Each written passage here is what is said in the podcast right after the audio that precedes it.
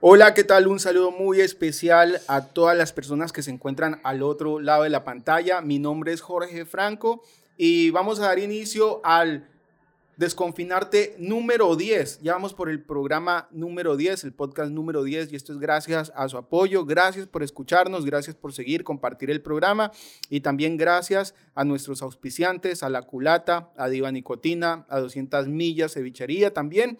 Gracias a Costillón Morolup, a Coctelitos y claro, a Garza Roja Parque Cultural y a Fundación Garza Roja. Y ustedes saben que el Ecuador y especialmente la ciudad está lleno de muchas personas que le meten el alma lo que hacen, especialmente en el arte, para que todo fluya, para que las cosas se den en contra de diversas adversidades. Y es por eso que hoy estoy encantado de presentarles a mi invitado de este Desconfinarte número 10. Por eso les doy la bienvenida a Jackson Dixon. Jackson, Jackson, y miren, él me dijo, cuidado, dices mal mi nombre, cuidado, mira lo que te va a pasar si dices mal mi nombre, y justo me equivoqué. ¿Cómo está Jackson Jackson? Bienvenido. Bien, gracias a ustedes por la invitación, por tenerme acá justamente en su programa número 10, esperando pues que sea del agrado del público, que lo disfruten en casa, que lo disfruten en el carro, donde van. Estamos aquí para responder cualquier inquietud. Jackson, tú eres de esas personas que se dan el tiempo para hacer un poquito de todo. Y, llama mucho siempre la, atención de esto, pero antes de, hablar de todo ese poquito de cosas que has hecho tú y que sigues haciendo, me gustaría saber cómo, cómo empieza tu relación con, con el arte. ¿Qué arte en especial, qué disciplina te llamó la atención? Eh, ¿El cine, la música, el baile? Ahí va, ahí va.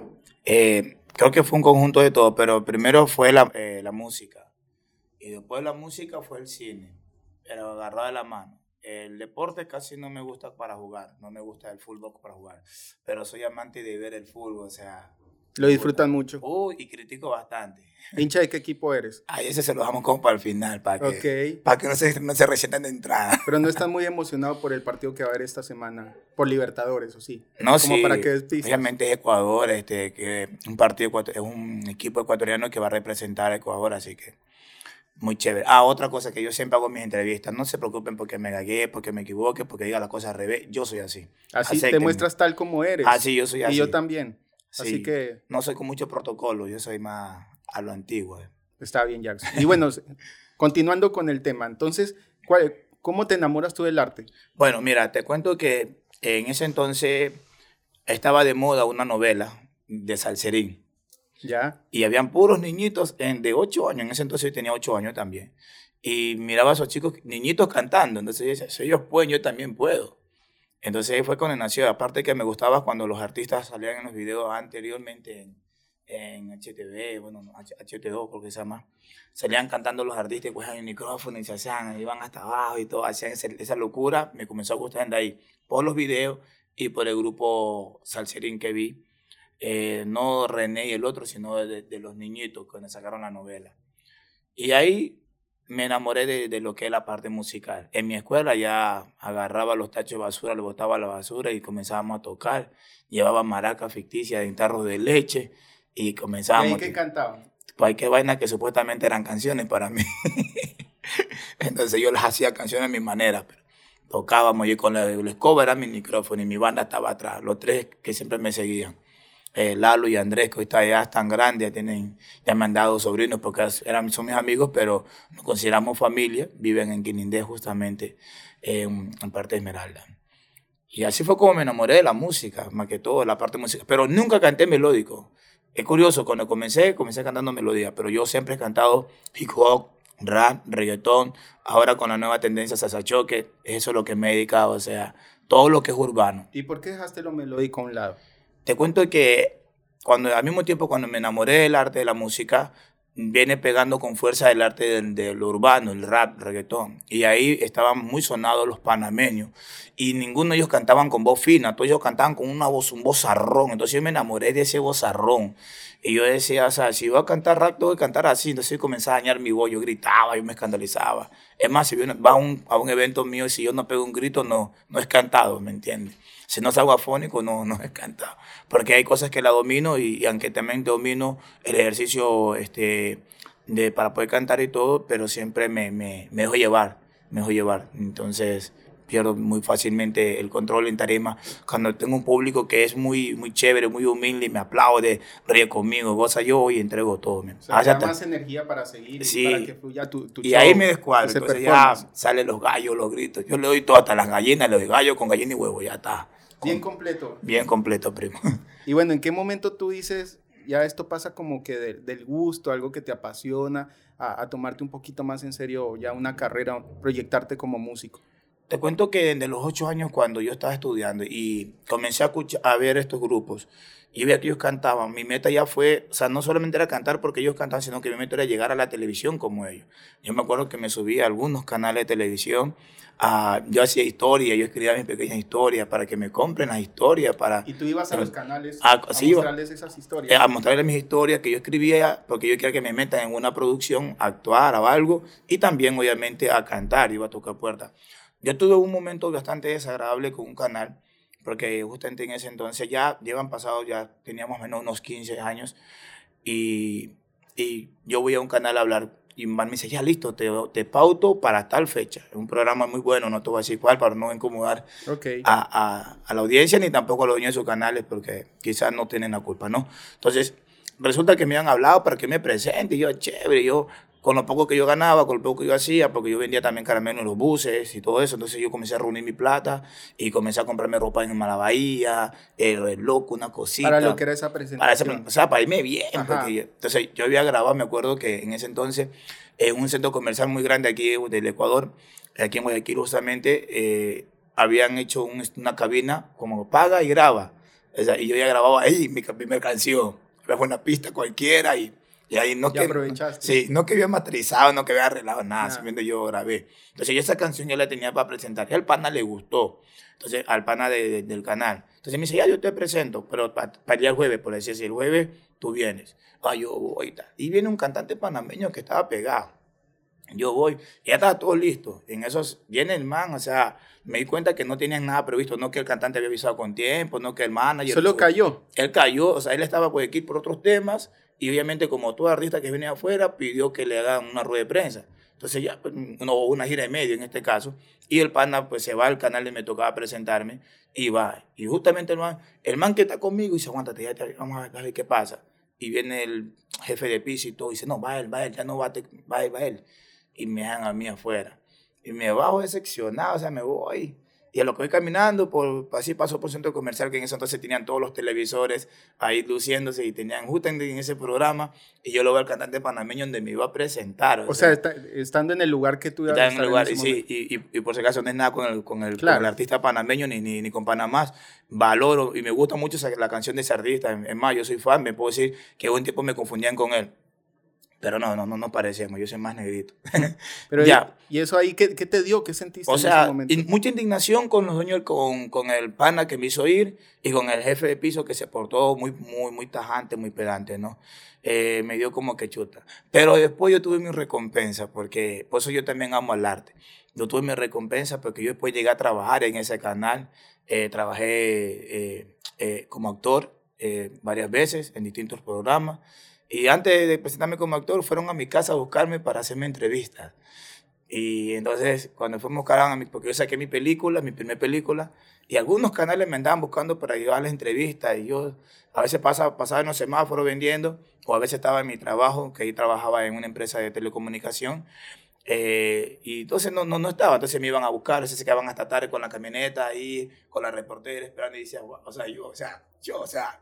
O sea, es como que la, la tortilla se, se, voltea un poco y esas son esas situaciones que, que, pasan en la vida y también en parte es por tu talento, obviamente, y por la inteligencia, cómo manejaste el tema, porque dices que te dio rabia, pero no fue como que, no sé, te fuiste de golpes, de encontrones y como que estos medios también suelen vetar de por vida a la gente y, fue como que te vino tu momento quizás, ¿no? Claro, o sea, yo, yo lloré, yo sufrí ese momento, yo, yo llorando, o sea, chévere, acá, pero con mucha más hambre, no sé, algo me decía que yo lo iba a lograr, algo me decía que iba a llegar. Entonces cuando ya pasa el tiempo y ya en esta actualidad por acá me llaman para entrevistarme por las películas que había hecho, yo la pasé súper bien eh, y me mostraron todo cómo nació ese canal. me contaron la historia, o sea, alguien encargado de mostrarme la historia, mira, estás así, las cámaras antiguas, todo, donde nació. Te dieron todo el recorrido. Un libro, sí, luego me mandaron un carro hasta mi casa, esa yo decía, ¿no? ¿Cómo son O sea, te sentías como, como una estrella, ¿no? No, yo me sentía como una estrella, pero más que todo vengado, me iba a vengar. o sea, yo lo sentía así. Sentía que me, me han dado mi lugar que ese entonces no me lo dieron y que el tiempo me ha dado la razón. Porque ahora, ¿por qué me buscaron? ¿Me entiendes? O sea, el niño que llegó al canal con ese sueño, esa solución que le dieron, no. Que yo entiendo, o sea, el otro era un artista de renombre internacional, estaba sonando en Estados Unidos, en Ecuador, y no iban a desaprovechar esa oportunidad, ¿me entiendes? Claro, es la parte comercial de, del medio, ahora, todo. Ahora lo entiendo más que todo, ahora lo entiendo, yo creo que yo también haría lo mismo pero yo creo que, bueno, yo no, porque yo soy más ecuatoriano que, que el encebollado. O sea, es parte de la industria, ¿no? Claro, de cómo se maneja este pero tema. Yo soy más ecuatoriano que el encebollado, o sea, yo en este caso yo voy a poner primero, o lo doy chance a los dos, ¿me entiendes?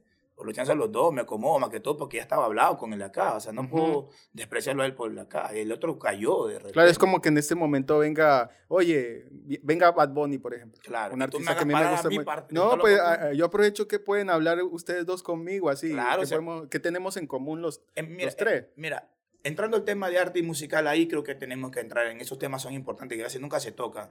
Eh, en mi país, Ecuador tiene talento y de sobra, y todos lo decimos y lo sabemos pero ¿por qué tú no ves un, un, un presentador eh, eh, nuestro a la talla mundial que represente? ¿Por qué no ves programas nuestros, novelas, nuestras películas, nuestra música, cantantes, todo, etcétera? Porque nosotros mismos nos hemos chiquitado. Y aquí han venido... O nos metemos la patita, nos ponemos aquí, la patita. Aquí han venido todos ellos. Aquí en el Ecuador han venido todos ellos. Es más, algunos de ellos han llegado aquí al Ecuador para poder irse pegando internacionalmente. Hablando en el caso de Colombia, Carol G mismo, pregúntale a Carol G, ¿cuál es el primer país que sale internacionalmente de, de Colombia para el mundo? Es Ecuador. Carol G vive agradecida a Ecuador porque llegó a Ecuador. Entonces, si nosotros parimos un artista como Carol G, que la hacemos pegar... O sea, somos una plaza que los artistas ven para poder proyectarse en otros países. ¿Por qué no tenemos uno de los nuestros allá? Cuando, mira, por ejemplo, eh, Colombia tiene a Maluma y ya Maluma grabó, ha grabado con Dari Yankee, con Don Omar, con todos los artistas Pepa. Eh, J igual. O sea, ¿qué tiene Ecuador? ¿Por qué no Ecuador? O sea, ¿por qué Ecuador no pasa, no puede pasar de Julio Jaramillo internacionalmente por ahí de tranzas? que también tuvo su momento. Y Gerardo Mejía, que es un... Gerardo Mejía y, a ver, ¿quién más se me viene? Eh, Juan Fernando Velasco, que también tuvo, eh, tuvo su momento. O sea, ¿por qué no, no, no, no salimos de ahí? Y mi artista favorito, Johnny Lexus de la Starma, que es bueno, se quedó en Ecuador, no ha salido internacionalmente fama como los otros, pero talento lo tiene más. ¿Pero qué crees que hace falta? O sea, eh, no, lo que hace falta el talento ¿qué es lo que hizo daño? ¿Qué es lo que hizo daño? Es, es cosa como esa. Porque ese día que vino el artista panameño, debe votar al artista soñador, el ecuatoriano que está queriendo arrancar, no lo hacemos que se code con él, ¿sí? Para que se luque con él y más bien de la fama del otro se preste para el otro, me explico. Ah, tú quieres mis cámaras, ah, tú quieres mi, mi, canal de televisión. Ya, yo tengo un artista ecuatoriano, ven, lúcete con él. Ajá. ¿Me entiendes? Esa es la propuesta. Vienen a cantar allá afuera. ¿Qué es lo que ha hecho Colombia? Tú ves que va a abrir un concierto y ese artista, ese artista colombiano se codea. No, no es que le abre el concierto, no es el telonero simplemente sino que también se codea. Le dan ese valor. la mano, lo llevan a la rueda de prensa, lo ponen ahí juntos. Entonces hay una comunicación entre su equipo de trabajo, del otro artista, puede decir, el Claro, tiene la oportunidad de conocer al artista, lo que hace. Pero aquí hay un concierto, por ejemplo, y ni se conocen, por eso mismo que tú mencionas. Yo estuve el concierto a, a Chini Nacho. Y, ¿Y, cómo fue esa experiencia? una semana ¿O el chance de conocerlo? Una, claro, una semana con ellos viviendo, bueno, conviviendo, porque nos quedábamos en distintos hoteles, pero nosotros íbamos en la ruta ellos llegaban en un carro, nosotros en otro, pero siempre en el mismo hotel. En este lado dormía Chinacho y en la otra habitación nosotros. Estábamos ahí. Pero al principio, ellos allá, nosotros acá.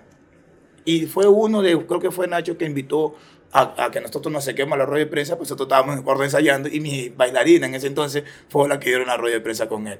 Pero pero ellos, el, el empresario no, el, tanto el empresario de ellos como el empresario de que hacía el evento, los brindaba, o sea, lo hacían intocable, lo hacían más estrella. O sea, ya fue un acto de, no sé, de humildad, un acto de, ellos, claro. del artista mismo. Nacho, este, y, y, vuelvo y digo, a veces el artista no tiene la culpa, ¿sí? El artista de afuera a veces es más humilde que el mismo que está organizando, quizás es menos complicado. Pero si ya traigo el artista y el artista pone ciertos códigos, o la empresa, la compañía que lo maneja pone ciertos códigos, ciertas restricciones, ok, yo también voy a poner las mías. Yo te traigo mi evento y todo, pues tienes que cantar una canción a dúo contra el artista. ¿Ah? Entonces ya eso genera que el público ecuatoriano vaya también considerando a su artista local. Yo me acuerdo cuando iba a los conciertos y, les tiraban piedra a los artistas. ¿Sí? Y la gente dice, ah, no quería el artista local. Y no es que eran feos, se lo vacilaban, eran los mejores. Pero al, estar a la altura con un artista internacional, preferían escuchar el internacional y no el ecuatoriano. Porque no sí, es, es, un problema bien, bien complejo que, que, que es bueno y sabes que lo menciones porque valdría que conversar, o sea, que esto se vuelva un foro también con, con, con los invitados y en base a su experiencia también poder encontrar, quizás no encontrar el origen, pero eh, hablar de esto que se, se visibilice y las personas pues también puedan preguntarse, ¿y por qué quizás yo no he aprendido a valorar lo de aquí? O sea, en todo, eh, en lo que... Y ese, ese tema que tú dices es netamente comunicativo de las, de las televisiones, de la radio, de la prensa escrita, disculpa que te interrumpa, pero no, no, está bien. Eh, es, industria, eh, es industria del arte, del entretenimiento, en el Ecuador, que no se haya dado, no, no, es no es que el artista es malo, ni que el público no lo quiere valorar. Si tú te das cuenta antes, tú te vas, para que hagamos un análisis, tú te vas al campo, hablemos de unos 20 años atrás, tú te vas al campo, tú eres un artista de tecnocumbia, tú te vas al campo, no te dejas, no te dejas ni el calzoncillo todos se te quieren llevar. Y eres ecuatoriano. Pero como en Capo no hay mucha comunicación, no hay mucha televisión. Cuando llega la, la, luz, cuando les llegaba la luz en ese entonces, era algo como que, wow, llegó la luz y podemos ver al artista de afuera. Pero solo te miraban a ti como lo más cercano. Cuando tú ibas para allá, eras el dios de ellos. Entonces ahí se pegaron los Morán, se pegaron de todos los grupos de, de, de Tecnocumbia, eran los guau, guau, eran el top. Pero cuando ya llega la tecnología, entonces ya tienen todo más sexo, comienzan a ver a lo de afuera como más importante porque así les vende las redes sociales, así les vende el canal de televisión, que lo de afuera es más importante. Entonces el público nace con esa idea. Así crecimos todos. A ver, ¿qué tengo que envidiarle yo a Colombia eh, de que tiene un Juárez, de que tiene una, a una Shakira, de que tiene a, hablando de Malumi, hablando de los artistas urbanos, ¿qué les puedo envidiar si ellos se hacen a base de qué? De empresas, a base de proyectos. Aquí en Ecuador no hay empresa. Hay empresarios exitosos aquí en el Ecuador. Creo que estos ejemplos que tú mencionas pueden servir como para motivarte. O sea, no al nivel de, querer ser Shakira, sino como tú te preguntabas, te preguntabas, como contabas al inicio de la entrevista, ¿por qué si ellos pudieron, yo no?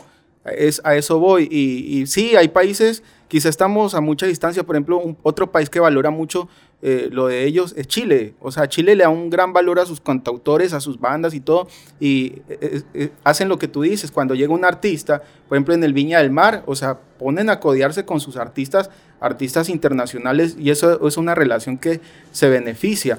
Y, pero ya yendo al punto, tú mencionas algo que sí pasa, o sea, es como que ha estado invisibilizado todo esto. El artista nacional debe haber muchos intereses ocultos, pero ¿qué crees que, que puede hacer uno empezar a hacer como para que eso cambie, para poner la balanza un poquito en contra? Lo mismo que tenemos que haber hecho hace tiempo, aparte de valorizarnos como personas, como seres humanos, tener visión con los nuestros, tenemos que ser visioneros.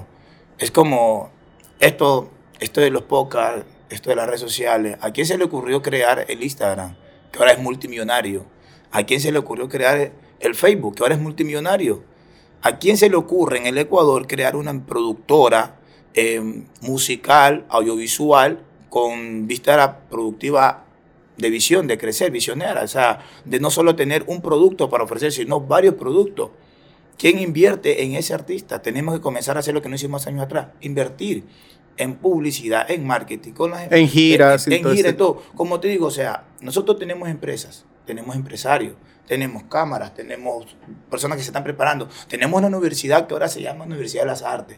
Ya no solamente es que el arte existe en tu gen, en el mío, sino que hay una universidad que ahora nos está guiando, educando para aquello. Entonces yo digo, ¿qué hacen con tantas personas que se gradúan en iluminaciones, en arte escénica, en grabación, en producción, en postproducción? ¿Qué, ¿Qué, es lo que hace esa gente, después? Que está preparando en esa escuela. Terminan batiendo mezclas. O sea, en otro país a buscar, porque aquí no hay cómo. imagínate igual, porque el estándar de calidad, o sea, tú me vienes con un estándar de que aprendiste arte en Ecuador, cuando Ecuador no es conocida con arte, o sea, síganos más buscando por otro lado. ¿Sí me explico? Me quedo, ¿sabes con qué? Algo que tú dices y es muy fundamental y necesario. Un día escuchando un podcast X, eh, es como que el artista no, no, o sea, no, no basta con ser bueno. Voy a dar el caso de un escritor. No basta con que escribas bien eh, o sea, si tú quieres tomarte en serio la, la carrera como, como escritor, por ejemplo, necesitas empezar a, a, trabajar, contratar a alguien, un editor, por ejemplo, que claro. vea, que le dé otra visión, te diga hasta lo que no te gusta, porque ya es una visión también que tú tienes que darle comercial. Ahora, Exacto. tienes que buscar un editorial y que tienes que buscar a alguien que te arme una estrategia para cómo vender ese libro. Lo mismo pasa con la música. O sea, a veces también es como que esto es como autocrítica. Las bandas, los músicos dicen, no, pero si yo canto bien y se preocupan de su imagen. No, pero si yo canto o yo mismo manejo mi, mis, mi gira, mis conciertos, pero aquí locales. A veces también hay que invertir y quizás es muy fácil decir, pero ya, pues yo como invierto, o sea, yo me quiero ir a, a cantar a Perú, pero ¿cómo hago si no tengo ya. la Cusqui? Entonces es, es vital sí. también eso de, de que Mira, los empresarios viene, crean en nuestros artistas. Exacto, tú vienes agarrado de la mano. Yo te dije que yo le echara la culpa al artista cuando dependa únicamente del artista, porque a veces es como que yo soy bueno solo cantando, pero yo no sé de leyes. Entonces va a venir un abogado y me va a confundir, me va a hacer lo que él quiere, porque yo de ley no sé nada. Entonces yo sé que tenemos que prepararnos diferentemente cuál sea nuestra arte, nuestra carrera. Termina firmando un contrato que prácticamente vas a ser dueño de, de, de, ese, de esa disquera, yo que sé, esa compañía, como le pasó a Pablo Londra, que recién, o sea, pudo revertir una, un contrato que había firmado en, ma, en malas, en malas condiciones. Por y, la emoción. Ajá. Y, porque, por eso te digo, pero ahí viene el, el, el, por qué digo que el problema es nuestro. Es como cuando Richard Carapaz gana, eh, la medida dice, esta medida no, esta medida me la disfruto yo, es mía, y el equipo que creyó en mí es mi gente. Y todos, algunos nos sentimos dolidos. Ay, pero él aprovechó el momento adecuado para decirle al mundo lo que en Ecuador está mal, quizá deportivamente, pero es que el problema no solo es deportivo, el problema Pasa en es todo. en todas las áreas. ¿sí? Y sí estamos queriendo que lleguen a grandes cosas. ¿Cómo puedes decir? Tú como empresario me dices para contratarme, bueno, ¿y cuál es tu educación pegada? Y yo te digo, eh, tal cosa. Ah, pues se lo han escuchado tres personas en y el ahí, barrio. ¿Y cómo tienes que pegar en la ¿Y- radio? y ¿Cómo tiene que pegar en la radio? Pero ahí viene. O sea, Richard Carapaz dice, ¿cómo quieres que gane la medalla? ¿Y cómo me preparo si no me han dado los implementos, no me han dado todo? Es lo mismo. Nosotros necesitamos no solamente el conocimiento, sino también necesitamos las herramientas. Y detrás de eso, no podemos estar en todas. Necesitamos el, ayuda, el soporte técnico y humano operativo para poder llegar. ¿Ok? Y eso es lo que nosotros como artistas, como todos, no tenemos. Pero, por ejemplo, hay, hay instituciones que, que podrían hacer esto. Tenemos el Ministerio de Cultura, tenemos que AICE, por ejemplo, y en lo que es música. hacerlo, porque por eso tienen el, el, el, el deber de, decir, de, ser, de ser Ministerio de Cultura, deben apoyar a la cultura. Ministerio de Arte, tienen que apoyar el arte. El, ministro eh, o las que son de turismo tienen que apoyar el sistema de turismo. ¿Cómo vendemos? Mira, si Shakira hace un concierto, te hablo de Shakira para que me entiendan, es porque estamos al ladito, ¿no? Y no es la diferencia es tan, es tan enorme. Sí, no sabemos, sabemos que es un país chiquito, pero Puerto Rico no es más grande que Ecuador. Y te saca ventaja. Cuba no es más grande que Ecuador y saca ventaja en muchas cosas. ¿Me explico? No nos vamos que seamos chiquitos. Nosotros somos 17, 14 millones de ecuatorianos que no somos unos 20 mil ya. Porque con tantos niños que nacen todos los días en la maternidad, yo ya estoy, ya estoy loco ya. ¿Sí me explico? Entonces, ñaño, si nosotros lo que tenemos que hacer es darles el soporte técnico a las artistas, de, de- de nuestra óptica visión, porque tú eres bueno cantando, pero ella es buena produciendo, entonces yo te voy a producir la música. El otro es bueno grabándote, yo te voy a dirigir el video, yo te voy a dar la, la financiero, yo te voy a dar el marketing, yo te voy a dar esto. Ya, Entonces, pero lastimosamente no lo hay y parece que no, no, o sea, No, y ya estos- lo hay, ya esto- lo hay, ya pero lo no hay. así, eh, o sea, algo como masivo. Y, y voy a algo, mira, ah, por aquí estuvo eh, Fabricio Mantilla, me acordé, Sí, sí. que le mando un saludo. Y Gran bueno, ustedes tuvieron la, la oportunidad de, de trabajar. Y Fabricio dijo algo que a mí me marcó y que lo he escuchado de algunos amigos que son artistas. Si quieres hacer algo que trascienda, tienes que salir de Ecuador. O sea, tienes que salir porque aquí, o sea, aquí te quedas, aquí te quedas, así lo, así lo dijeron, o sea, parafraseando un poco. ¿Tú qué crees? O sea, es... Sí, total. Mira, es que no es que creo. Eh, actualmente eso le da la razón a todo el mundo. Porque cuando uno sale, cuando uno inmigra, uno, uno logra más cosas. Hasta logra la atención de tu país que no hace tiempo atrás, estando tú aquí no te la daba. Vuelvo pongo el ejemplo. ¿Quién no ama ahorita a Richard Carapaz? Pero ¿de dónde salió Richard Carapaz? ¿Quién no apoyó a llegar a, a ese nivel? ¿Ok? Entonces, nosotros somos inconformistas. Lo tenemos a la vuelta de la esquina, dando, caminando, pateando, por, no le paramos bola. Vemos que se fue a otro lado. Y por patear esa pelota le paró bola. Ay, ese es nuestro. Cuando estaba eh, Antonio Valencia, que no- nos sentíamos orgullosos, pues. Hasta los que no eran futbolistas comenzaban a ver el fútbol. Y hay que decir las cosas como son. Cuando salió, ahora que salió, ¿quién, quién habla ahora de él? y, y los logros que nos dejó. ¿Cuántos chicos, cuánto, cuánto creció el fútbol porque él estaba jugando afuera? ¿Cuánta gente al ver que el gol de Ecuatoriano quién es Ecuador? Y se metían Claro, es como que puso en el mapa. Puso en el mapa. Y eso pasa con los artistas cada también. persona que hace un logro importantísimo no llega ahí. Entonces, sí, tenemos que salir. Pero también qué lindo fuera que no tengamos que salir.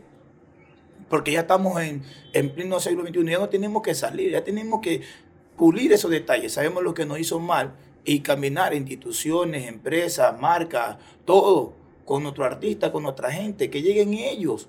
Ya los otros ya llegaron, los otros tienen donde agarrarse, que cada país vaya trabajando por lo suyo. Ya internacionalmente tenemos que enfocarnos en lo nuestro. Mira, yo te digo, ¿por qué hablo de este tema? Y parece más político que artístico. No, es- Eh, eh, aunque hay que saber algo de política, ¿no? También. Pero si nosotros no seguimos así, ahora estamos cayendo en turismo. ¿Quién nos levanta en turismo? Si tuviera Julio Jaramillo vivo, ¿nos levantará en turismo? Pues no que se va para afuera y... ¿Y quién es? Julio Jaramillo, ¿dónde salió? De Guayaquil, de Guayaquil. Yo quería Guayaquil. ¿Me entiende? Ujú. Y se va viniendo. ¿Y, cuál es su comida favorita? Yo como encebollado, encebollado. Investiguemos. Ahora cuando lo investiguemos. Y se va dando a conocer Ecuador, se va conociendo la cultura, la gastronomía. ¿Y de quién nos vende a nosotros afuera? ¿Quién, pues? Si no tenemos a nadie que nos venda afuera. ¿Qui- No hay ni futbolista, no hay ni un deportista. Ya ganó las medallas la chica. Eso es fiebre. Ya no es como antes, cuando lo ganó Jefferson Pérez. Que yo admiro a ese flaquito, yo admiro a ese cholo. Yo lo que me le saco el sombrero, el de respeto y cariño, con mucho respeto también al cuencano. Nunca lo he visto y quisiera conocerlo en persona. Oiga, me le quito eso. Ese sí dejó el alma ese día ahí. Pero después de eso, ya la fiebre de la chica ya se pasó. Ya. Todo quedó ahí. Claro, o sea, ellos, ellos pudieron ganar el oro, pero ya jugó la tricolor o iba a jugar la tricolor y ya. Ya O sea, quedó ahí. Entonces, Ajá. hay un trabajo, ya, mañana más tarde ya no están ellas las ganadoras, vienen otras que quieren ganarlo. ¿Qué hacemos por las que quieren ganarlo? ¿Qué hacemos por lo que están soñando? Por lo que no dejaron de creer, por lo que dejaron su familia votada por creer en un sueño, por querer representar, por querer llegar. ¿Por qué nos quejamos de la delincuencia si no estamos ayudando en ninguna otra área? Solo queremos equipar a la, a la policía con más armas, más bombas, más, más chalecos, más carros, más caballos. Y eso es para la delincuencia y para los que no son delincuentes, para los que no fuman, para los que no roban, para los que no matan, para los que no violan. ¿Qué estamos haciendo? Ah, para los que tienen familia y quieren mirar más adelante. ¿Qué hacemos? También tenemos que haciendo? equiparnos, pues. ¿Qué se está haciendo? También se tiene que equipar, brother. Entonces, eh, para mí es dolor. Yo, y te digo estas palabras, ojalá las puedan sacar, ojalá no lo, no lo corten. No, aquí no se corta nada. Eh, y digo estas palabras porque sería bueno de que esto trascienda, ¿sí? De que esto le llegue. Si Jackson Nixon mañana no está vivo y, y Jackson se va, que al otro que viene a traer Jackson Nixon no le cueste el doble que le costó a él, sino que le cueste menos. Tú Y que- trabajas porque quieres que ese sea tu legado. lo ese es mi legado, mi legado es que otros lleguen. Pero yo estoy claro, ya tengo tantos años de vida, yo estoy claro que aquí mañana una piedra la trompecé y, y me da un hielo y me voy muriendo. Pero O sea, em, sería una muerte muy, muy rara también. Saldrás claro. en mil formas de morir. hay que mil formas de morir, todo para morirte todo es una excusa. Ajá. Ay, si estábamos conversando ahorita y como que está muerto. O sea, hay una excusa. Entonces, nadie, nadie tiene la vida comprada, todo, todo. Vamos a cumplir un ciclo de vida. Hay que irnos aceptando inconvenientemente de eso. Yo perdí a mi mamá en este año mismo, teniendo, íbamos a grabar a San Lorenzo ese día, a Esmeralda, a grabar Negro Mío, y mi mamá muere el 2 de febrero. Pero aquí mamá muere, mamá sufría de la presión. Y con la muerte de Efraín Roales, ¿sí? Y mamá muere de pena, de tristeza, se le subió la presión. Y un momento a otro, mi mamá estaba buena y sana, solo tenía depresión, pero mi mamá solo quería ver noticias de Efraín Roales. O sea, ese día prendió el televisor y... Aprendió el televisión, y no, Sí. pero es que no, no fue justamente el día que él murió, ella murió después, por Ya. la pena, pues ella comenzó a ver noticias de él, todo de él, dejaba de comer, preocupada, y que esa señora, la mamá de ese chico, cómo estará sintiendo Se el le afectó. Y sí, porque ella miraba, ella hacía sus haceres viendo ese programa donde salía la pareja más que todo. Porque Claro, y también después de la muerte, ¿cómo se manejó? se manejó. pues, Ajá, entonces le afectó a los fans, a la gente que admiraba o a la gente que es sensible con mi mamá. Y mi mamá muere de un, paro cardíaco, ¿me entiendes? No la mató el COVID y la mató eso. Entonces, de un momento a otro, esto es una excusa. ¿sí? No tiene culpa del Freddy Ruales, no tiene culpa que lo mató el Freddy Ruales, pero mi mamá se fue. Y lo único que me dijo mi hermana fue que ella no dejaba de ver cosas de Freddy Ruales y que todo era Freddy Ruales. Pero ya, entonces yo tengo que estar preparado, brother. Yo tengo que estar preparado. No, no, no voy a decir bastarme. Entonces, el que viene después de mí, no se le puede hacer duras las cosas. Porque no solamente hay una Camila, no solamente hay un Jackson Jackson, no solamente hay un, hay este Fabricio Mantilla. Hay mucha gente que le está Hay metiendo y soñando y yendo en contracorriente. Y unos más duros que otros. Porque quizá a ustedes también les gusta el arte, creyeron en nosotros y nos han apoyado en ciertas cosas. Pero hay otros que no tienen los padres que los apoyen en nada. Y están creyendo. Entonces, no es justo. Y por eso yo hablo, porque yo soy una prueba viva de lo que estoy diciendo acá. De, lo, de los soportes, del, del maltrato artístico, de la humillación, del desgaste. De, de que digan, wow, es cantante y, y es vive como un chiro, vive peor que yo. ¿Sí me entiendes? Guau, y, eso no Y esas son cosas que pasan, Jackson. Eso es cosa que Pero también hay cosas bonitas. Dentro de esas cosas bonitas, por ejemplo, ¿por qué haces esto? O sea, ¿y, y qué tienes que hacer y te hace feliz? Por ejemplo, tú cantas y te vuelve la alegría del cuerpo, como mencionabas que cuando estás frente a gente, obviamente el tema de la pandemia pues complicó mucho eso, pero ahora que se está, eh, estuviste por la fiesta de la música, Sí, sí. ¿cómo ejemplo, viste yo- eso? A mí lo que me impulsa a hacer esto, bueno, ya te digo, llegar, llegar hasta, hasta lo más alto posible, de decir lo logré, eso me impulsa. Mi familia, mis hijos, que, que los amo, tengo cuatro negritos, casi nunca hablo de ellos, pero siempre mi vida personal la manejo muy parte de la vida artística, pero sí, eh, tengo cuatro negros que son mi motor, soy padre separado. Mis hijos viven con sus madres, pero siempre estoy pendiente de ellos, menos de uno que, que vive por fuera, bastante lejos. Pero los otros tres tienen casi la mayoría de mi atención. Un poquito injusto porque también me quiero poner la par con mi otro hijo, pero tú sabes, cuando uno tiene la papa todos los días ahí, las madres a veces creen que hacen un bien y quitan al bebé. A veces piensan que uno no pasa porque uno se la quiere pasar de guapo. Esto es como si tú le debes al vecino en la tienda, no te tomes foto y no la subas a YouTube porque piensa que ya eres millonario. No, si te estás tomando una cerveza, si tienes para la cerveza, tienes para... Por eso estás tomando agüita ahora. No, yo tomo agua siempre. Yo Ah. no, me gusta el licor, no me gusta fumar, ni, ni nada de esas cosas. Ni cigarrillo, nada, no me gusta nada. Pero es porque no me gusta. Respeto a quien le gusta porque son gustos, ¿no? Yo respeto tu gusto, tú respetas el mío. Y así. Pero ahí eh, no hago por sino que te pongo ejemplos. ¿Ya? Entonces, porque la gente se deja llevar mucho por lo que ve. Si te ve, como digo, ven cantante y no me ven en el carro y no quieres cantante.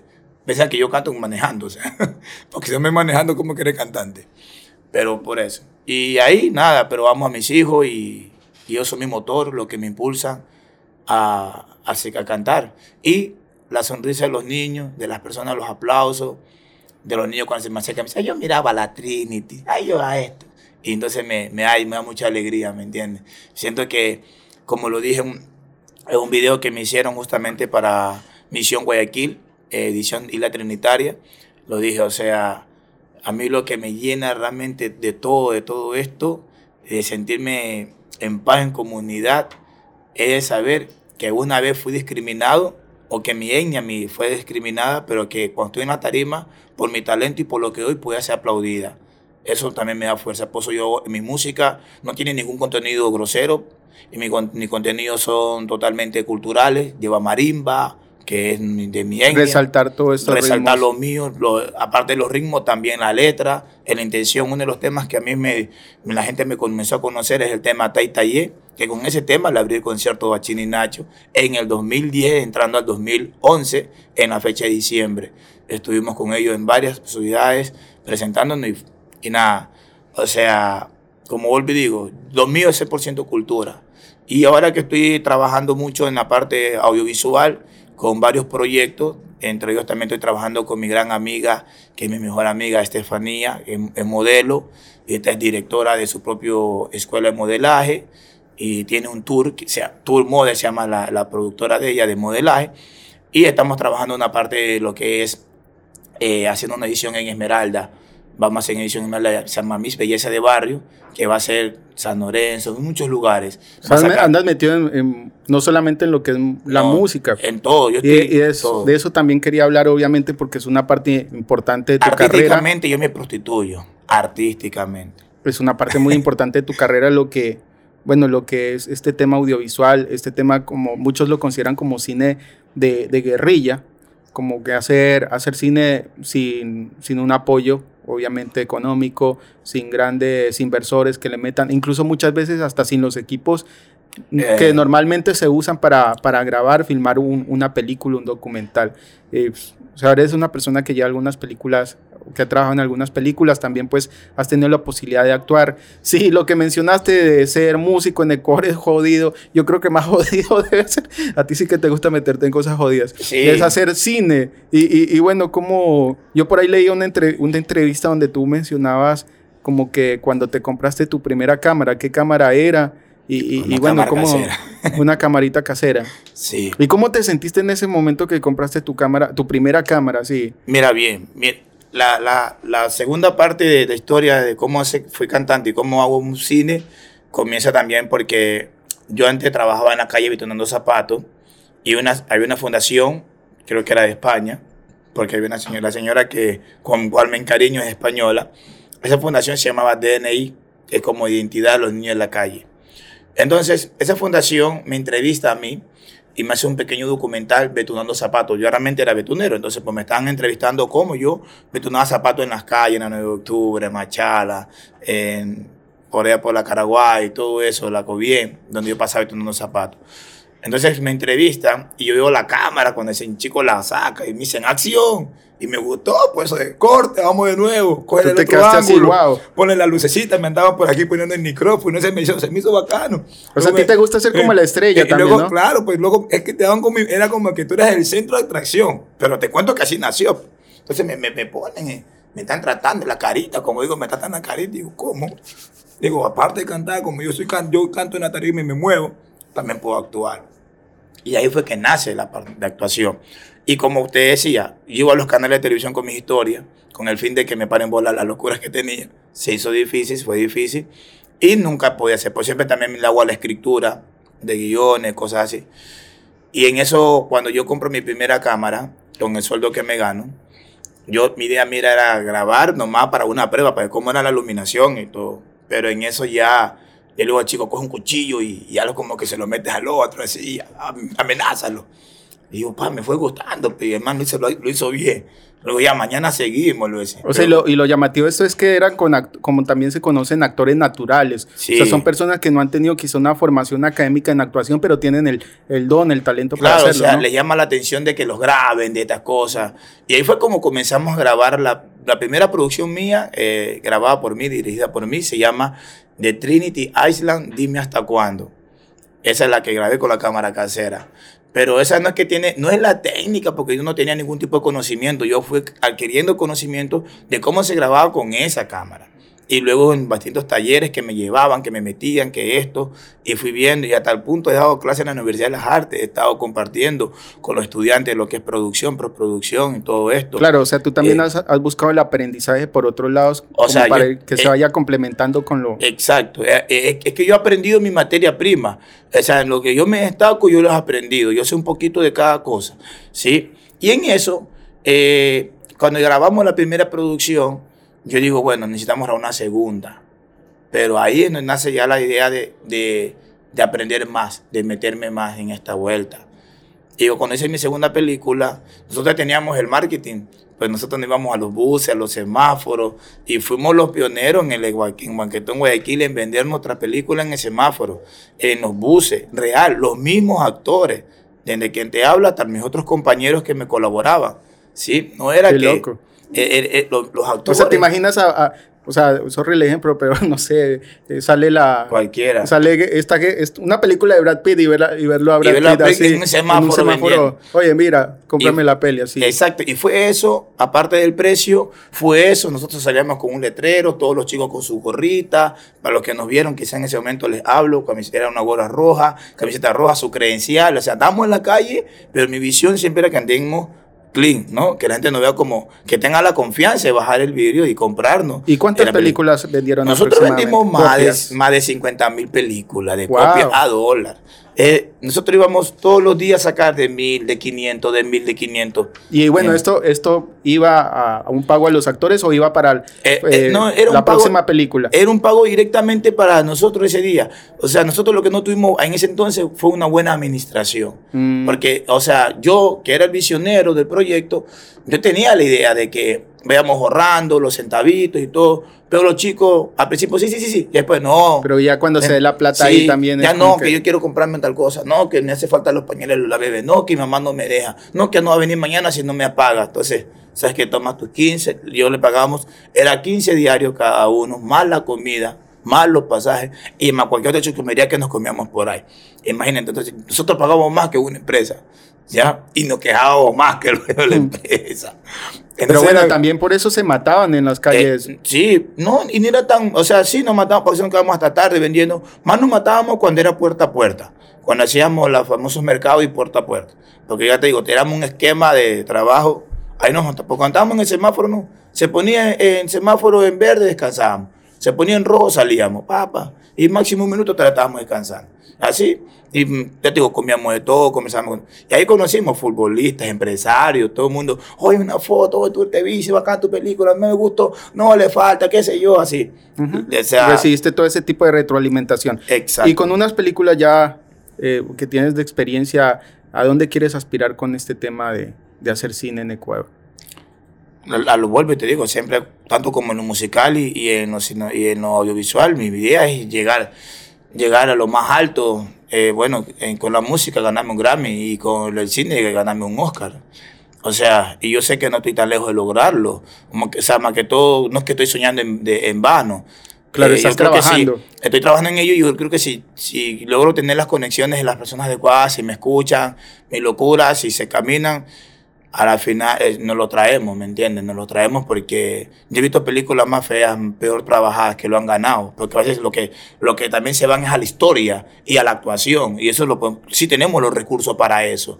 Tenemos una buena historia, tenemos actores, eh, bueno, tenemos hay buenas personas que ya saben contar con la cámara más sencilla, sacarte la mejor calidad, hacerte el mejor ángulo y hacer un buen tiraje de cámara. O sea, yo creo que ya aquí en Ecuador no hay nada que envidiar. Lo que hace falta es soporte. ¿Y de quién soporta? Porque hay que viajar. Por ejemplo, Negro Mío se está grabando en cuatro ciudades. Bueno, la idea es grabarse en cuatro ciudades. Grabamos, hemos grabado el primer capítulo solo en San Lorenzo.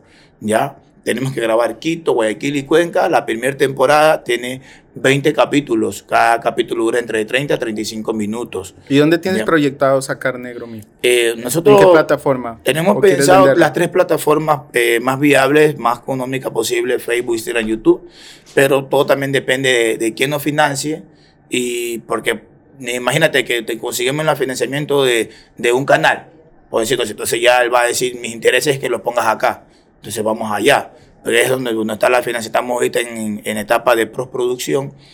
Pero Eh, un spoiler así de Negro Mío, algo, algo poquito, porque también el, el- el plus es que la gente se enganche para que la vea después. Algo que nos puedas contar. un Lo que poquito. les puedo contar es que es una producción donde van a ver la, la historia de, de un joven que sin saber leer y escribir, por muchas necesidades le toca emigrar a Guayaquil, de Esmeralda a Guayaquil, con su hermana, su padre fallece, y con su hermana emprende un viaje a Guayaquil, a una ciudad desconocida, porque su hermana está a punto de, de- o sea, está por entrar a la universidad, su tía le dice que vengan a Guayaquil y vienen acá. Pero también llegando acá, su tía muere. Es como una desgracia. Su tía muere. Entonces, su primo intenta abusar de la hermana. Entonces, ellos se van de la casa, si tienen vivir, y viven en un solar vacío. Imagínense en ese pequeño fragmento de esa historia, y ese chico de ahí, cómo va a ser sin saber leer y escribir para ganarse la vida. Y cuando logra tener algo, ¿cómo es él? ¿Es vengativo o es buena onda? Pues ahí comienzan a ver la historia de este chico que si se gana 10 dólares, bueno, los 7.50 es para su casa y con los otros 2.50 le viene a comprar una comida al mendigo de la esquina o a alguien, de la- a alguien que lo necesite. A, o sea, él trata de O sea, ayudar. son historias bien, bien humanas que no están Bien muy humana. distantes de la, de la realidad que atraviesan muchas personas. ¿no? Sí, te cuento que yo esto lo hago porque yo he vivido esto. Yo he visto personas que con recursos y sin recursos se la ingenian para ayudar, pero casi nunca se visualiza. Entonces, en esta producción de Negro Mío se va a visualizar. Quiere mostrar eso. Exacto. Y siempre también catalogamos a la persona afroecuatoriana o a la etnia negra, la catalogamos como que, ay, el típico delincuente, tipo este tipo acá. Y aún no salimos esos matices, aunque decimos que ya no hay discriminación, lo hay. Hace un poco entramos también a un conflicto con una amiga y nos dimos cuenta que el detalle se cuenta y ella también dice, Jackson, hay que atacar, hagamos algo de esto. Porque aún existe ese tipo de cómo te ven, de cómo estás vestido, de cómo te expresas, de todo. Aún están viendo eso. ¿Sí me explico? Cuando todo el mundo marcha, unos marchan por el orgullo gay, otros marchan por el agua, otros marchan por el ambiente, otros marchan por los perros, otros marchan por los gatos. O sea, todo el mundo anda marchando porque todo el mundo tiene idea, pero nadie respeta la idea de los demás. O sea, nadie respeta tu color. No termina de existir esa eh, tolerancia tan necesaria. Esa tolerancia. Eh, que porque marimacha, que porque el otro, que porque esto, porque lesbiano, porque... Ya, pues si ya todo... ¿Tú por qué marcharías? Yo, en realidad, yo marcharía por, por, por amor. Por amor. Por amor, para que en, el mundo ya no nos estemos matando unos contra el otro. Que nuestras diferencias las arreglemos hablando, con un buen diálogo y ya. Y amor, eh, porque si nos queremos aceptar tal como somos, yo creo que con amor no podemos aceptar. ¿Dónde podemos encontrarte en redes sociales? Eh, bueno, me pueden topar como Jackson Jackson Oficial en Instagram eh, Jackson Jackson, la platota musical, que tiene nombre mi primer disco. La platota musical es porque invertí mi plata. La platota. En música, no es porque yo sea ambicioso el dinero. es porque invertí la platota para hacer música en Facebook y en TikTok, que ahora recién tengo TikTok, pero aún no he subido muchos videos. Pero ya tengo unos cuatro, pues como que se pueden ir viendo, ¿no? Eh, Jackson Jackson 4, que eso anexa a los cuatro hijos que tengo.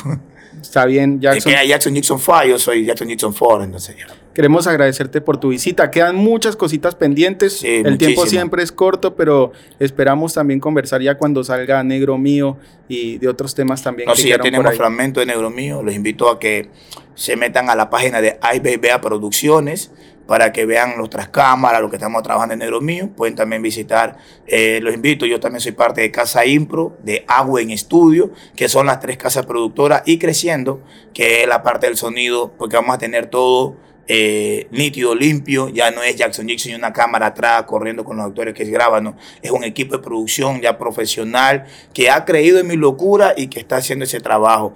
Y que tengo otro equipo con el que estamos hablando para hacer cosas técnicas previo a que salga los recursos para esa producción. Invitamos a todos los empresarios a que crean en nosotros, que crean en el potencial, que no estén viendo condición social, que lo que vean es la gana de crecer.